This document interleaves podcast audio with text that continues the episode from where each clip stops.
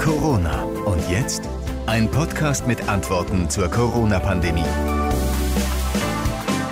Ich glaube, das waren für die meisten von uns wirklich schwere Monate zumindest in Teilen, die vergangenen zwölf Corona-Monate. Vor einem Jahr kam das Virus offiziell auch nach Nordrhein-Westfalen zu uns und wir wollen zurückblicken auf das Leben in Zeiten der Pandemie, auf die vergangenen zwölf Monate. Und das mache ich zum Glück nicht alleine. Marion Kürles aus der Nachrichtenredaktion ist auch da. Hallo Marion. Hallo. Und ebenfalls aus der Nachrichtenredaktion ist Danny Hoppe da. Hallo Danny. Ja, hallo José.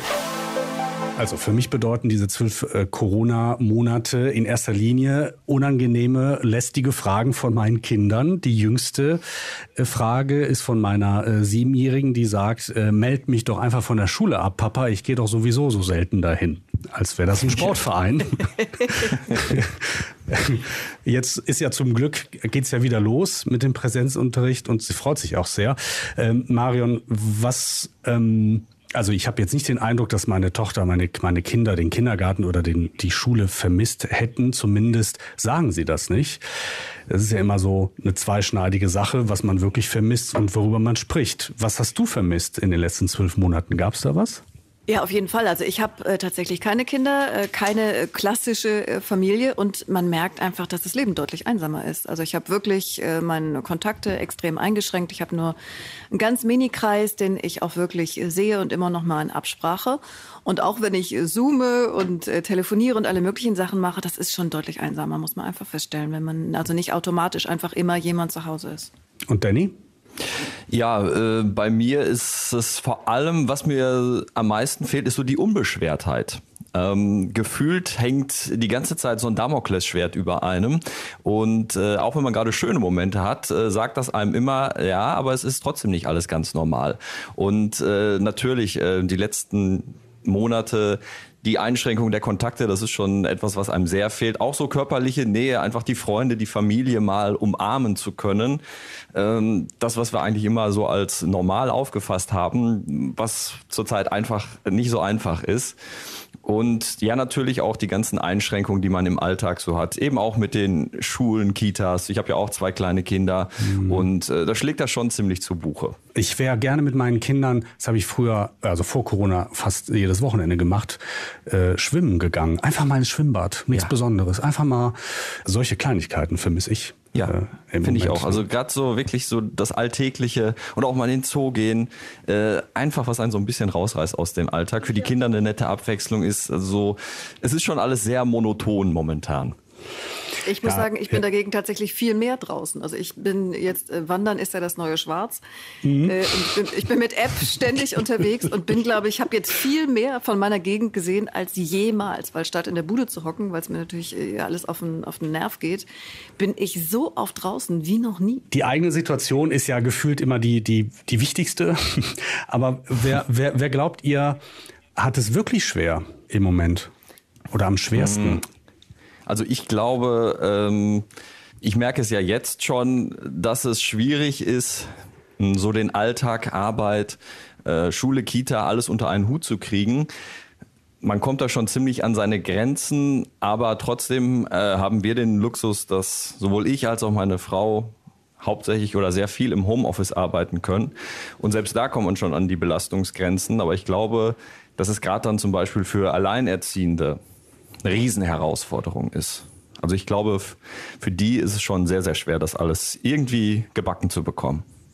Ja, und halt auch für alle, die deren äh, Lebensgrundlage einfach weg ist. Also ich kenne natürlich ja. dadurch, dass man selber in Medien arbeitet, kennt man viele aus der Veranstaltungsbranche oder das Lieblingsrestaurant, die natürlich jetzt dann vielleicht noch liefern, aber es ist ja alles völlig anders und teilweise können die halt gar nicht arbeiten und haben richtig Existenzängste. Wir wissen, die Gelder sind nicht so geflossen, wie das eigentlich geplant war. Da hat es immer wieder Schwierigkeiten gegeben. Das ist natürlich äh, richtig krass und ich muss sagen, mhm. äh, dass äh, ich auch erlebt habe, dass ich, man ist ja immer so in seiner Blase und bewegt sich unter Leuten, die dann meistens so ähnlich denken wie man selbst, dass ich tatsächlich das Gefühl habe, ich habe manche Freunde auch an so eine ja, in, an so eine Angstblase äh, verloren, die jetzt auch auf die Regierung schimpfen und die plötzlich Dinge ganz anders sehen und für mich quasi abrutschen in so eine Corona-Leugner-Attitude und alles richtig schrecklich finden. Und da arbeite ich mich auch ein bisschen ab, muss ich sagen, dass ich irgendwie, äh, Leute driften ab aus so einer, das waren früher äh, Leute, die haben auch äh, liberal gedacht. Und plötzlich ist das ja, das wird hier mein Leben zerstört und über mich wird verfügt und ich werde eingesperrt, meine Grundrechte werden mir genommen. Und ich dann tatsächlich so hilflos daneben stehe und manchmal gar nicht mehr so richtig weiß, was ich sagen soll. Also dass Menschen, das wirklich die auch existenzieller äh, betroffen sind, als ich das jetzt bin, dass die das wirklich tiefgreifend auch verändert. Das macht mir manchmal tatsächlich auch schon Angst, muss ich echt sagen. Fällt das in die Kategorie, darüber habe ich mir am meisten den, den, den Kopf zerbrochen in den letzten zwölf Monaten? Nicht am Oder? meisten, aber sehr, sehr, also tatsächlich sehr, sehr viel. Weil, also egal, wie sehr mich äh, Dinge erschüttern, ich denke halt immer, das ist ja, das ist der, es macht ja niemandem Spaß, anderen Leuten irgendwas zu verbieten, dass sie irgendwas tun, dass sie ihre Freiheit genießen, ihr Leben genießen, dass sie arbeiten können. Das ist ja ein Virus, eine Lage, die wir vorher noch nicht hatten, eine Pandemie. Darauf war niemand vorbereitet. Und dass Menschen jetzt ähm, den Rückschluss ziehen, äh, jemand verbietet mir mit Absicht was, um mich zu zerstören oder um mich fertig zu machen. Und das muss jetzt einfach wieder geändert werden. Und dann ist alles wieder super, ja. ohne mhm. da die Fakten zu berücksichtigen ähm, daran arbeite ich mich ab, weil diese Menschen für mich argumentativ nicht mehr erreichbar sind. Und das gerade gut, Journalisten machen nichts anderes als den ganzen Tag lesen und Infos sammeln. Also man mhm. guckt ja ganz anders, kriegt ganz anders Infos und ich sehe Leute da sich in ihren Facebook-Algorithmen äh, verlieren und ich kann die nicht mehr erreichen und mit gesundem Menschenverstand. Und das, äh, daran arbeite ich mich tatsächlich äh, ganz oft ab. Danny, was, was hat dich oder woran arbeitest du dich ab, um diese Formulierung zu verwenden? Oder worüber hast du dir den, den Kopf zerbrochen? Was hat dich beschäftigt, umgetrieben, wütend gemacht, äh, geärgert oder so? Ja, natürlich auch das, was Marion da gerade angesprochen hat. Bei mir ist es weniger, dass mich das im privaten Umfeld jetzt irgendwie stark betroffen hat. Da können die meisten das Gott sei Dank alles in irgendeiner Form nachvollziehen. Aber natürlich äh, durch den Beruf beschäftigt man sich natürlich sehr intensiv mit dem Thema, liest auch viel dazu, wie Marian das gerade auch schon sagte. Und das ist natürlich dann schon erschreckend zu sehen, in was für zum Teil abstruse Verschwörungstheorien die Leute sich da verrennen und man sich fragt, wie das mit dem gesunden Menschenverstand noch in irgendeiner Form nachvollziehbar ist. Mhm. Und das sind natürlich diese ungewünschten Nebeneffekte, die man hat ähm, und die letztendlich dann natürlich auch eine Gefahr für die Demokratie darstellen. Und da mache ich mir natürlich auch meine Gedanken zu und das beschäftigt einen natürlich. Ich habe mich, äh, ich, ich war so sehr beschäftigt mit praktischen Überlegungen, dass ich so richtig noch gar nicht ähm, dazu gekommen bin, in den letzten zwölf Monaten mir so grundlegende Gedanken zu machen. Also ich, ich bin damit beschäftigt, für die äh, Grundschülerin äh, die, die Stoffmasken zu waschen oder immer wieder neue zu besorgen, das zu organisieren. Ähm, deswegen habe ich so kleine Depots überall, in allen Jacken, in allen Taschen, im Auto, im Büro, zu Hause, beim Rausgehen und überall so kleine Maskendepots angelegt. Das, das ist ja, ich, also, ich glaube, das ja, hat jeder. Ja. Womit habt ihr euch äh, die Zeit vertrieben? wenn man nicht raus konnte, muss man sich ja irgendwie äh, was einfallen lassen. Was, was habt ihr gemacht, Marion? Ähm, Lesen. Ich, ja, es ist tatsächlich. Also mein Oder? Buchkonsum ist deutlich ah, okay. gestiegen, auch im Internet äh, Dinge lesen. Also natürlich äh, berufsbedingt als irgendwie Junkie, was Nachrichten angeht, bist du ja irgendwie mindestens ein paar Mal am Tag auf irgendwelchen Seiten und guckst, was ist Neues passiert, wenn du nicht arbeitest ähm, Netflix and Chill, bin großer Serienfan. Ich habe alles geguckt, was, was geht. Also ich glaube, bei mir ist jetzt alles leer geguckt auf jeden Fall.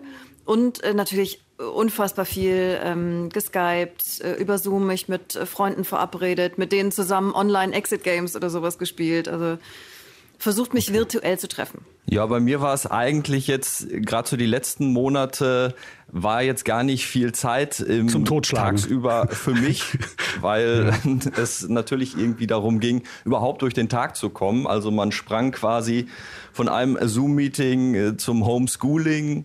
Äh, die Kleine wollte puzzeln, dann musste man kochen und dann hatte die Frau auch wieder irgendwas. Also man war quasi die ganze Zeit unter Dauerstress. Äh, wenn der Tag dann vorbei war, dann habe ich die Zeit dazu genutzt, entspannen halt auch, wie Marion sagte, viel gelesen, ja. einfach um ein bisschen runterzukommen und dann auch bewusst nicht zu lesen, was jetzt in irgendeinem Zusammenhang mit der Corona-Pandemie steht, um einfach mal den Kopf wieder ein bisschen frei zu kriegen. Ich habe in den letzten zwölf Monaten ein, ein immenses Allgemeinwissen in Sachen Serien mir aufgeschaufelt. Also ich, ich habe allein, ich glaube, allein in diesem Jahr schon alle Staffeln von Vikings geguckt. Ja, ich auch. Oh, oh, und alle Staffeln von The Handmaid's Tale. Das ist ja. sehr ja. gute Serie. Ja, also das, also das Letzteres ist jetzt nicht nichts für für für für zarte Gemüter irgendwie, aber das also stimmt ich, beide äh, nicht. Beide nicht, ja. Aber ich Aber es war ganz schön, dass Sachen hier gerade. mal etwas ausschalten. Und äh, ich muss sagen, ich verbinde auch Vikings immer mit dem ersten Lockdown. Ja. Äh, hat uns irgendwie durch die gesamte Pandemie begleitet. Soweit der ja, persönliche Rückblick. Wir machen jetzt ähm, in unserem Gespräch eine kurze Pause für den sozusagen chronologischen, faktischen Rückblick und hören uns gleich wieder. Danny und Marion, danke bis hierhin. Die Hoffnung, dass es eine regionale Epidemie in China bleibt, die hat sich nicht bewahrheitet in den letzten zwei, drei Unser Wochen. Es wird Land steht vor einer riesigen Bewährungsprobe. Wir dürfen keine Sekunde aus den Augen verlieren, dass wir trotz allem immer noch ganz am Anfang der Pandemie stehen. Ja, Diese App ist kein Allheilmittel, sie ist kein Freifahrtschein.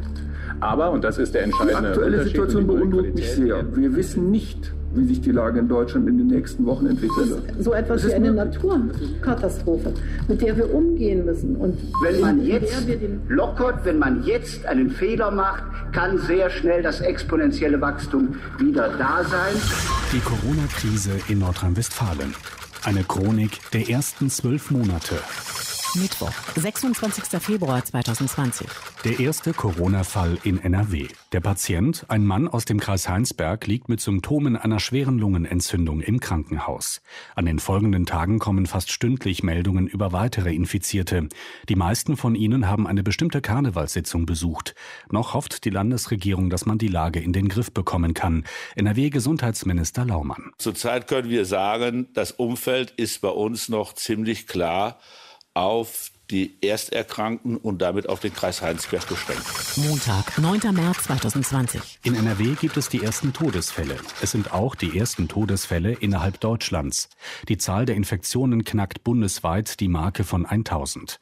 Die Bundesregierung versucht zu beruhigen. Wir sind eines der Länder, das mit die besten Gesundheitssystemvoraussetzungen hat, um mit einer solchen Gefahr klarzukommen.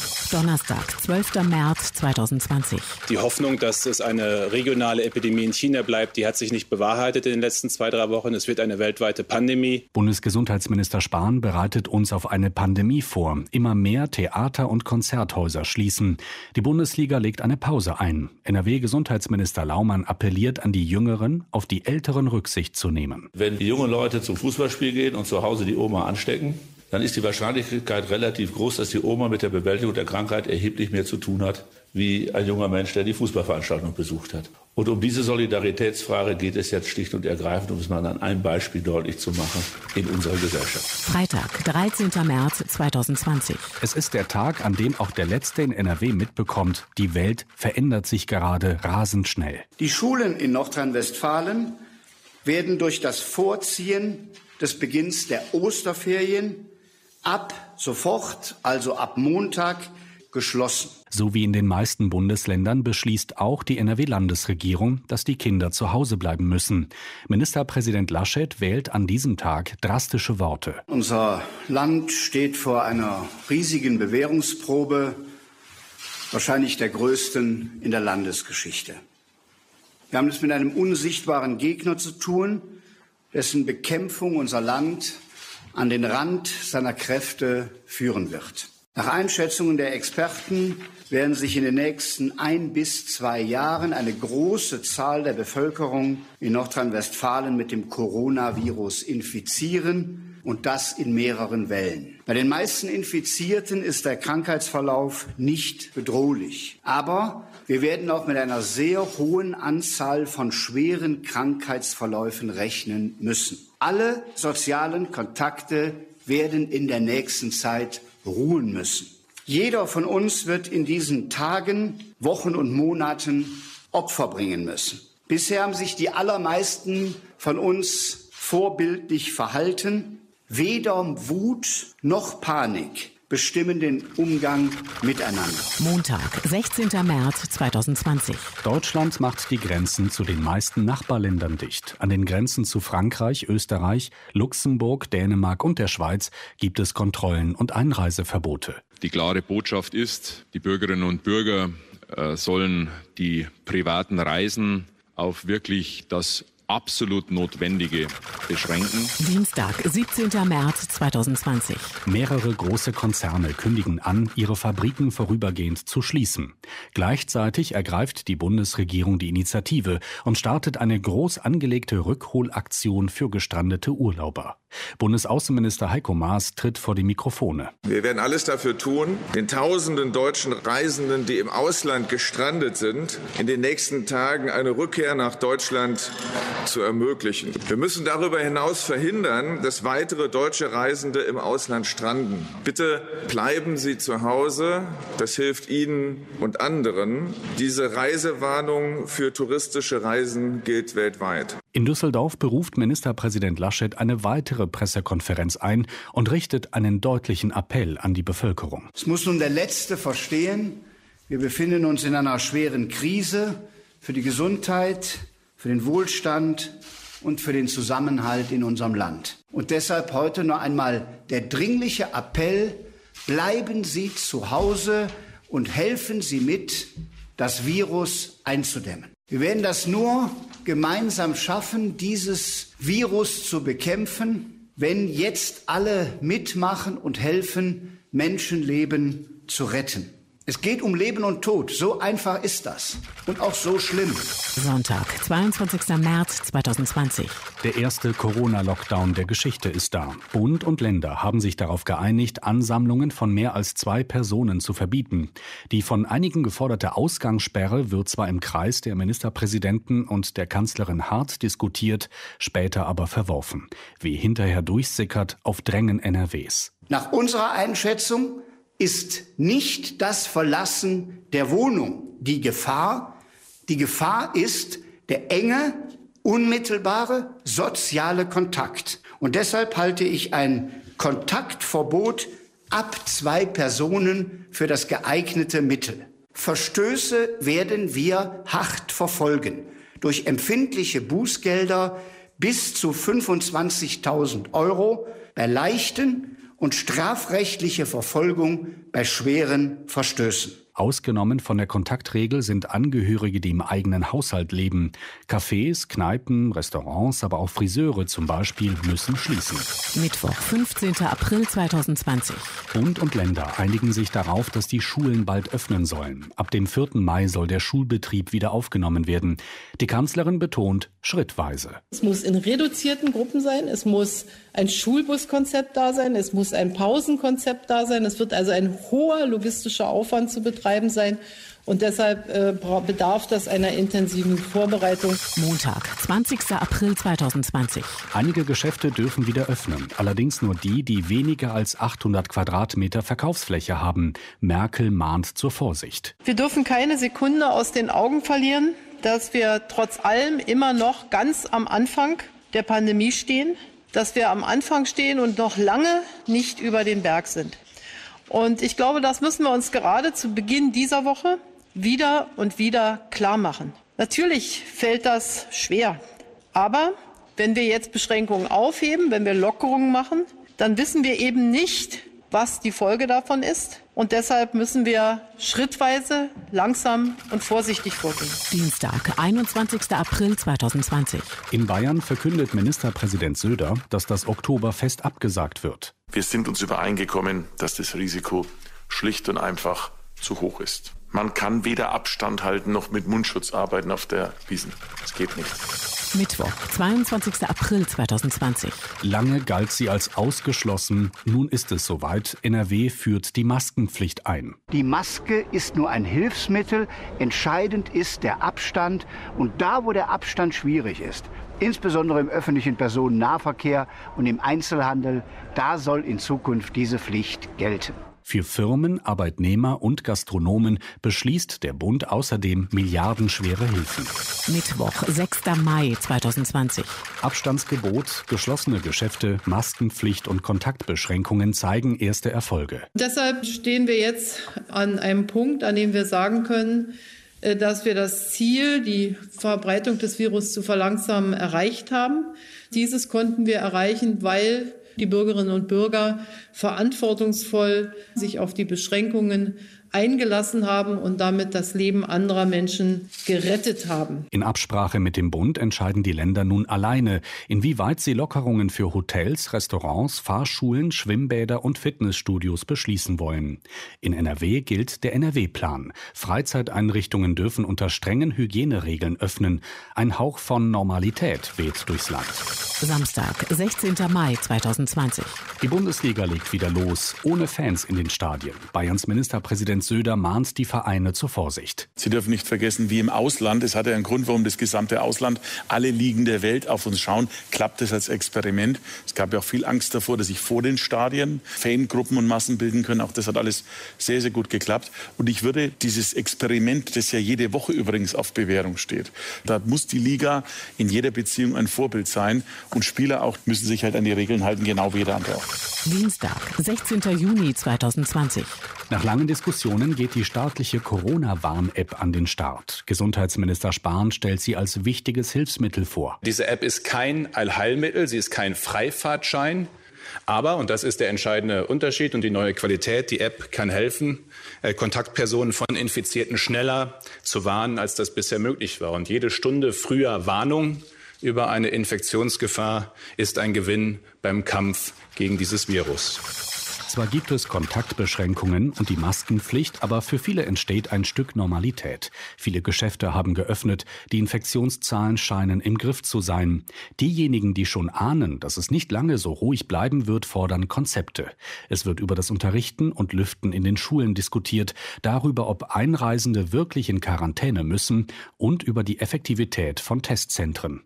Gleichzeitig macht sich eine Corona-Müdigkeit breit. Immer mehr Demos finden statt, teilweise auch ohne Genehmigung und Einhaltung der Abstandsregeln. Samstag, 29. August 2020. Etwa 40.000 Menschen protestieren in Berlin gegen die Corona-Maßnahmen. Demonstranten durchbrechen vor dem Reichstagsgebäude die Absperrung und stürmen auf die Treppe. Zum Teil zeigen sie rechtsextreme Symbole. Eine Welle der Empörung rollt durch Deutschland. Bundespräsident Steinmeier meldet sich mit deutlichen Worten. Wir dulden keine antidemokratische Hetze und keine Herabwürdigung der Bundesrepublik Deutschland am Bundestag. Reichsflaggen, sogar Reichskriegsflaggen, darunter auf den Stufen des frei gewählten deutschen Parlaments, dem Herz unserer Demokratie, das ist nicht nur verabscheuungswürdig, sondern angesichts der Geschichte dieses Ortes geradezu unerträglich. Montag, 31. August 2020. Wir liegen mit den Zahlen im statistisch durchschnittlichen Infektionsgeschehen. Und deswegen haben wir auch entschieden, diese Maskenpflicht nicht zu verlängern. NRW hebt die Maskenpflicht im Schulunterricht auf. Schulministerin Gebauer überlässt es den Schulen, wie sie im Unterricht mit dem Thema Masken umgehen wollen. Das heißt, alles, was jetzt an den Schulen beschlossen wird, unterliegt der Freiwilligkeit. Ich kann sagen, die Maske schützt. Das war so, das ist so und das wird auch so bleiben. Und äh, deswegen zolle ich jeder Entscheidung, wie sie denn getroffen wird, in Bezug auf das Weitertragen einer Maske auch meinen Respekt. Aber sie ist eine freiwillige Entscheidung, weil es die Maskenpflicht jetzt entsprechend nicht mehr gibt. Mittwoch, 30. September 2020.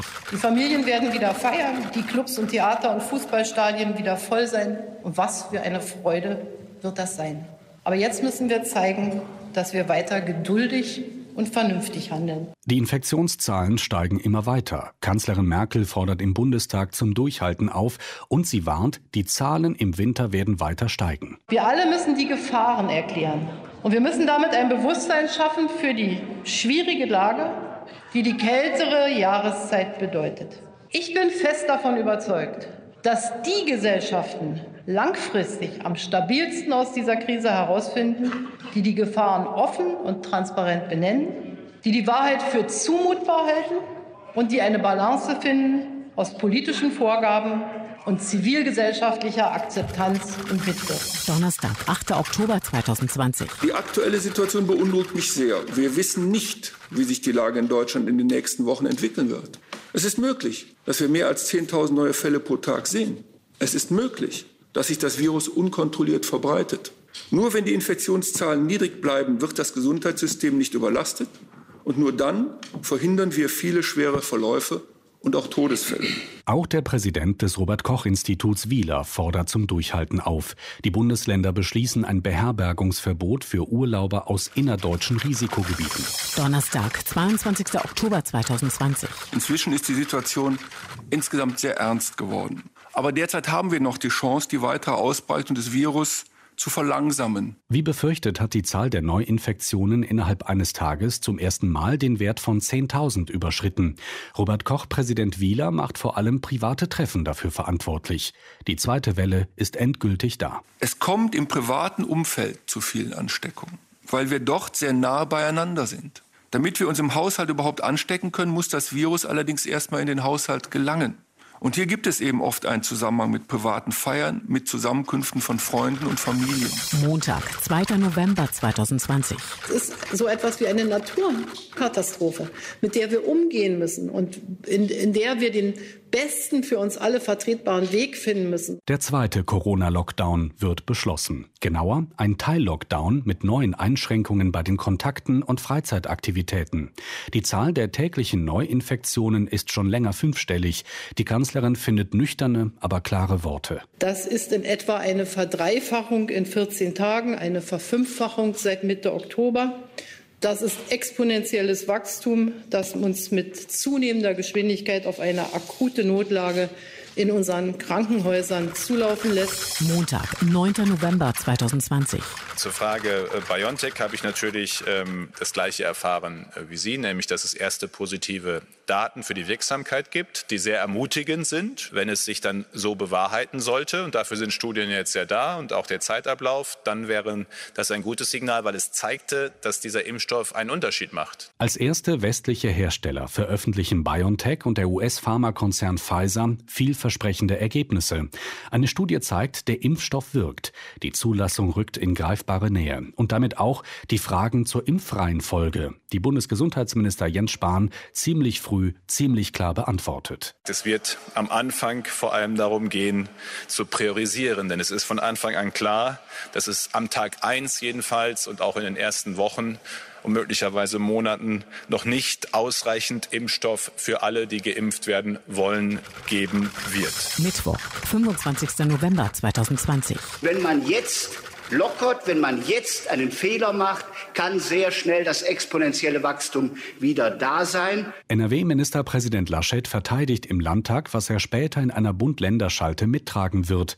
Der Lockdown wird verlängert. Die Beschränkungen für persönliche Kontakte werden für weitere vier Wochen verschärft. Wir werden dem alle nur zustimmen, wenn auch der Bund hier erneut zusagt, die Novemberhilfe zur Dezemberhilfe auszudehnen und alle denen, die jetzt hier Verluste zu erleiden haben, hilft, über diese schwierigen Wochen zu kommen. Freitag, 27. November 2020. Die Zahl der nachgewiesenen Infektionen in Deutschland erreicht die Marke von einer Million. Mittwoch, 16. Dezember 2020. Der Teil-Lockdown, der seit sechs Wochen gilt, reicht nicht mehr aus. Bund und Länder beschließen, der Einzelhandel muss mit nur sehr wenigen Ausnahmen komplett schließen. Freitag, 18. Dezember 2020. Die Zahl der täglichen Neuinfektionen erreicht bundesweit zum ersten Mal die Marke von 30.000. Bundesgesundheitsminister Spahn wirbt für das Impfen bei aller Skepsis, die ich verstehe, bei aller Zurückhaltung, bei allen Fragen, die ich verstehe, das Impfen ist der Weg raus aus dieser Pandemie. Wir haben jetzt einen Impfstoff so schnell wie nie zuvor in der Menschheitsgeschichte, der an so vielen auch Probanden, Freiwilligen getestet worden ist, wie selten ein Impfstoff zuvor. Äh, und ich bitte auch darum, dass wir das doch gemeinsam äh, auch als Zeichen der Zuversicht nehmen. Montag, 21. Dezember 2020.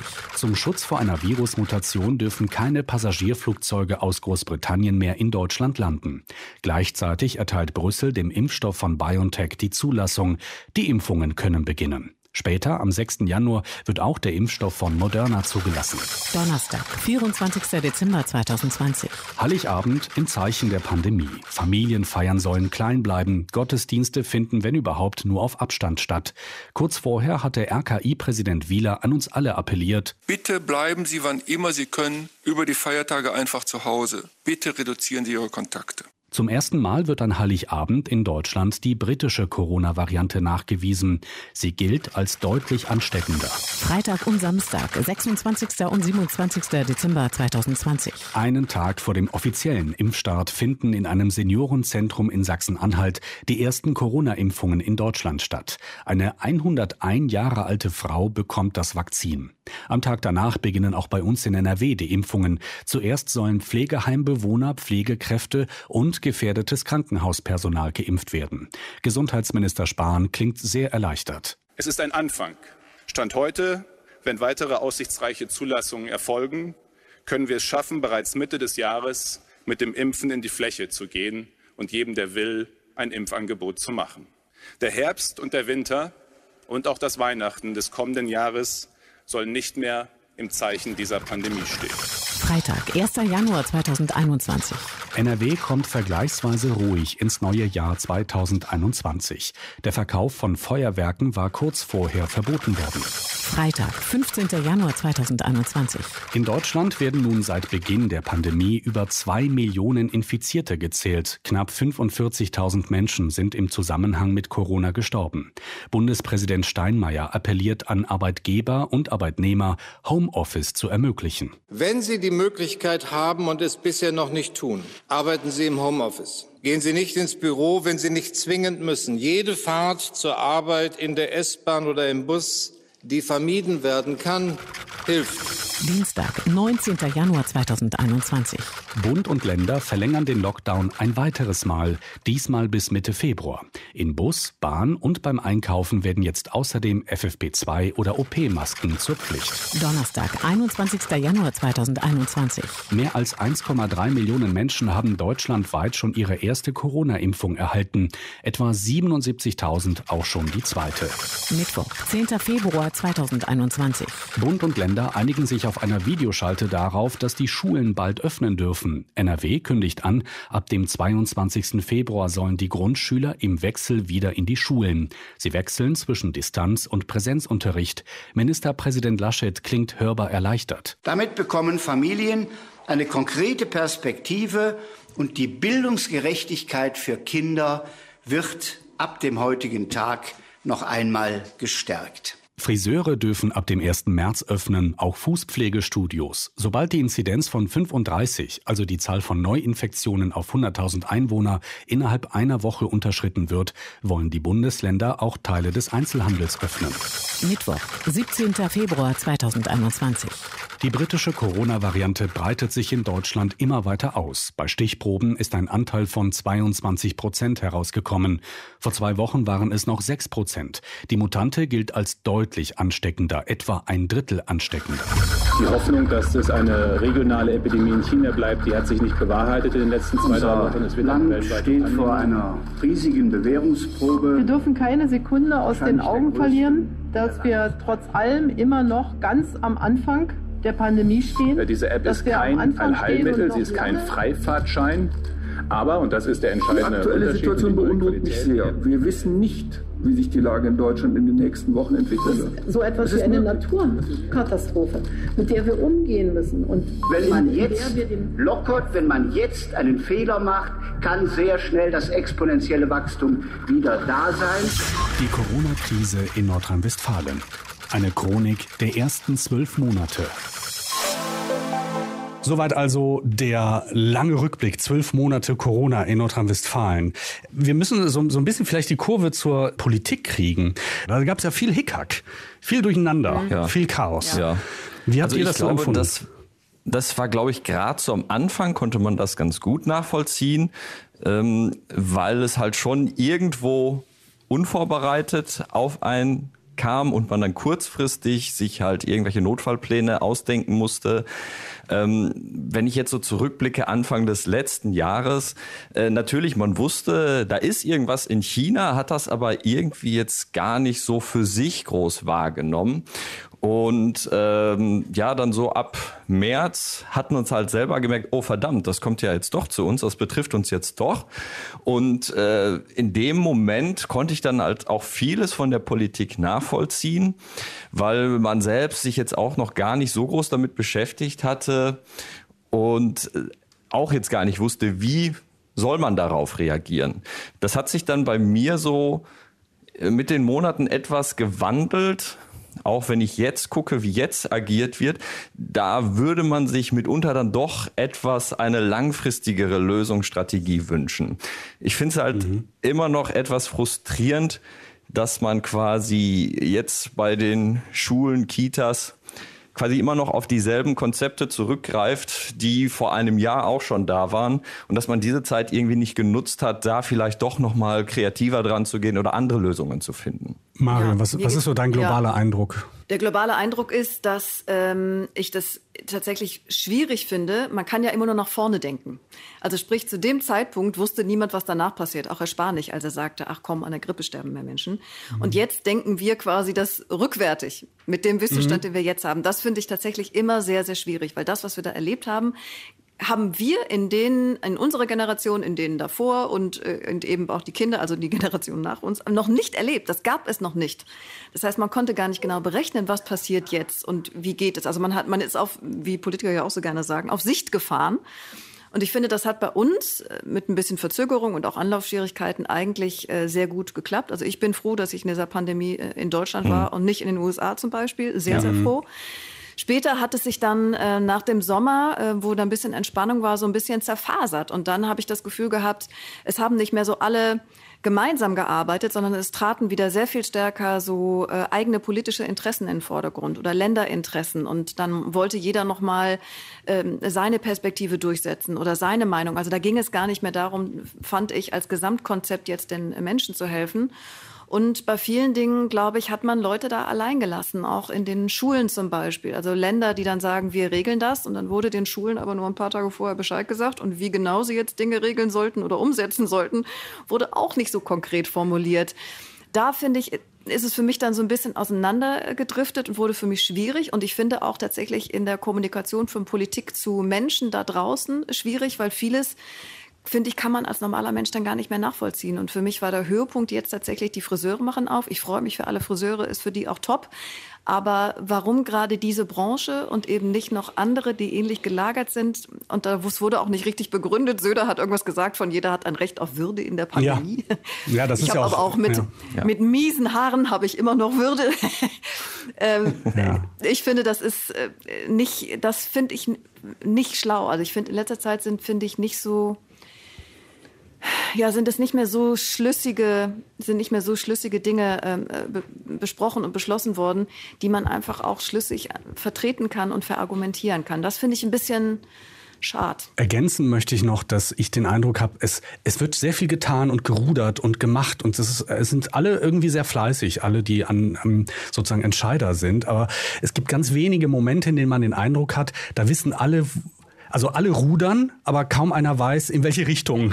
ja, also ja. so. Ja. Und das, äh, das ja. ist so, das ist das eine. Und das andere, in dieser Woche aufgefallen, weil in dieser Woche kam die Einmeldung, dass es ab nächster Woche sozusagen Selbstschnelltests gibt. Und dann wird dann verkündet aus dem Bundesgesundheitsministerium, ab nächster Woche gibt's das in den Discountern. Fakt ist aber, die Discounter, die großen so, die haben noch keine Ahnung, wo die die herkriegen sollen. Das heißt, uns wird dann suggeriert, also uns als Bürgern wird dann äh, der Eindruck verschafft äh, von der Politik, Politik, ja, ist alles in Mache, ab nächster Woche geht's schlagartig los. In Wahrheit ist es eine Riesenmaschinerie, die erst noch anlaufen muss. Die Politik ist so bemüht um Imagepflege, habe ich den Eindruck, dass die uns weismachen wollen, es ist entschieden und so schon gemacht. Das Problem ist aber zwischen ja. entschieden und gemacht liegen ungefähr, ja, Monate. Und das ist das, was auch frustriert. Ja, Hilfen, Corona-Hilfen, die November-Hilfen sind noch nicht ausgezahlt. Wir haben jetzt Ende Februar. So. Ja. Es gibt zwei Fragen, die mich noch beschäftigen. Und einmal, Marion, ist es die Frage, kann man dem Ganzen auch irgendwas Positives abgewinnen? Ich habe da schon eine Idee, was, was mir auffällt. Ähm, ich habe ja als, als Papa oft diese ganzen digitalen, diesen ganzen digitalen Schnickschnack ein bisschen verteufelt und sehe jetzt, wie souverän meine Tochter mit so einer Moodle-App umgeht äh, und denke, das ist gar nicht so schlecht. Das ist, die lernen gerade ähm, es ist völlig egal, wann und zu welcher Zeit. Ich kann eigentlich überall lernen oder irgendwas machen und arbeiten. oder es gibt ja diese Anton-App, mit der man rechnen lernen kann und solche Sachen. Mhm. Kenne ich auch. Ähm, wo ich sage, äh, das war vorher, habe ich meine Kinder eher ferngehalten davon und jetzt denke ich, nee, das ist, dieses Zeug ist gar nicht so schlecht. Gibt es irgendwas aus deiner Lebenserfahrung, aus äh, dem, was du so erfahren hast, die letzten zwölf Monate, wo du sagst, das ist äh, ganz gut, dass uns dafür die Augen geöffnet wurden durch die Pandemie? Bei mir ist es tatsächlich auch, dass irgendwie Computer, gut, mit denen habe ich natürlich auch gearbeitet, aber in der Freizeit tatsächlich auch nicht nur da sind, um abzulenken und darin zu versumpfen und stundenlang bei YouTube abzuhängen und dann äh, Schnitt äh, 21 Uhr, sondern dass äh, man Dinge jetzt einfach auch anders äh, nutzt. Also ich habe auch ganz viele Online-Kurse zum Beispiel gemacht und äh, Webinare und sowas alles. Also Dinge oder Homeoffice äh, gibt es jetzt, also finde ich als Option ähm, auch super, was jetzt verstärkter kommt und auch, äh, glaube ich, einfach ein Goodie ist für äh, viele viele Arbeitnehmer. Und für mich, und das ist aber wirklich aus einer absoluten Luxussituation ähm, argumentiert, ähm, weil ich eben auch keine existenziellen äh, Ängste habe in dieser äh, Pandemie, dass, äh, dass das Leben sich so ein bisschen entschleunigt hat für mich. Also mhm. tatsächlich war das für mich finde ich das äh, ganz angenehm und habe auch schon ein bisschen Angst, wie es ist, wenn jetzt der Backlash kommt und alle jetzt überkonsumieren, überpartien und vielleicht überreisen oder keine Ahnung. Also wenn das jetzt so richtig in der Welle zurückschlägt. Ja, bei mir auch positiv, vor allem äh, das Thema Homeoffice. Ich glaube durch unter Digitalisierung natürlich, das geht ja zum Teil auch einher. Ähm, ich glaube, dass wir da innerhalb des letzten Jahres äh, Sprünge gemacht haben, von denen, an die die meisten vorher gar nicht glauben konnten. Ähm, das hat schon deutlich mehr Flexibilität in den Arbeitsalltag gebracht. Äh, äh, Stichwort Vereinbarkeit, Familie, Beruf. Also ich glaube, da ist man wichtige Schritte gegangen, die man jetzt auch nicht mehr wieder auf den Status quo von vorher zurückdrehen kann. Und damit einhergeht natürlich auch dann das Thema Nachhaltigkeit, Umweltschutz. Ne? Du hast dadurch halt auch wirklich weniger Menschen, die ins Auto steigen müssen, auf den Autobahnen unterwegs sind. Also das habe ich auch äh, jeden Tag gemerkt, wenn ich zur Arbeit gefahren bin, wenn ich mal nicht im Homeoffice war. Äh, das war schon angenehm, dass die Straßen deutlich leerer waren. Ja, das stimmt. Was glaubt ihr, werden die nächsten zwölf Monate bringen? Mehr Frust oder mehr Hoffnung? Danny. Oh, das ist schwer. Also ich glaube, dass es weiterhin ein Auf und Ab geben wird. Ähm, ich glaube nicht, dass wir diese Pandemie in diesem Jahr schon ausgestanden haben werden, sondern ich glaube, dass uns die Pandemie wirklich noch Jahre beschäftigen wird. Hoffentlich nicht mehr in diesem Ausmaß, wie wir das jetzt zuletzt im letzten Jahr hatten, sondern dass wir halt wieder mehr unserer Freiheiten zurückbekommen werden. Tja. Ich sehe es tatsächlich ähnlich. Ich glaube, es wird noch ganz viel ähm, Auf und Ab geben. Vielleicht wird es nicht mehr so sein, dass die Sta Zahlen noch mal so dramatisch steigen. Aber jetzt kommt halt so eine Phase, wo man, ähm, wo vielleicht das nicht mehr jeder spürt, dass es diese Pandemie gibt. Jetzt wird es auch wieder wärmer und es wird vielleicht auch wieder entspannter.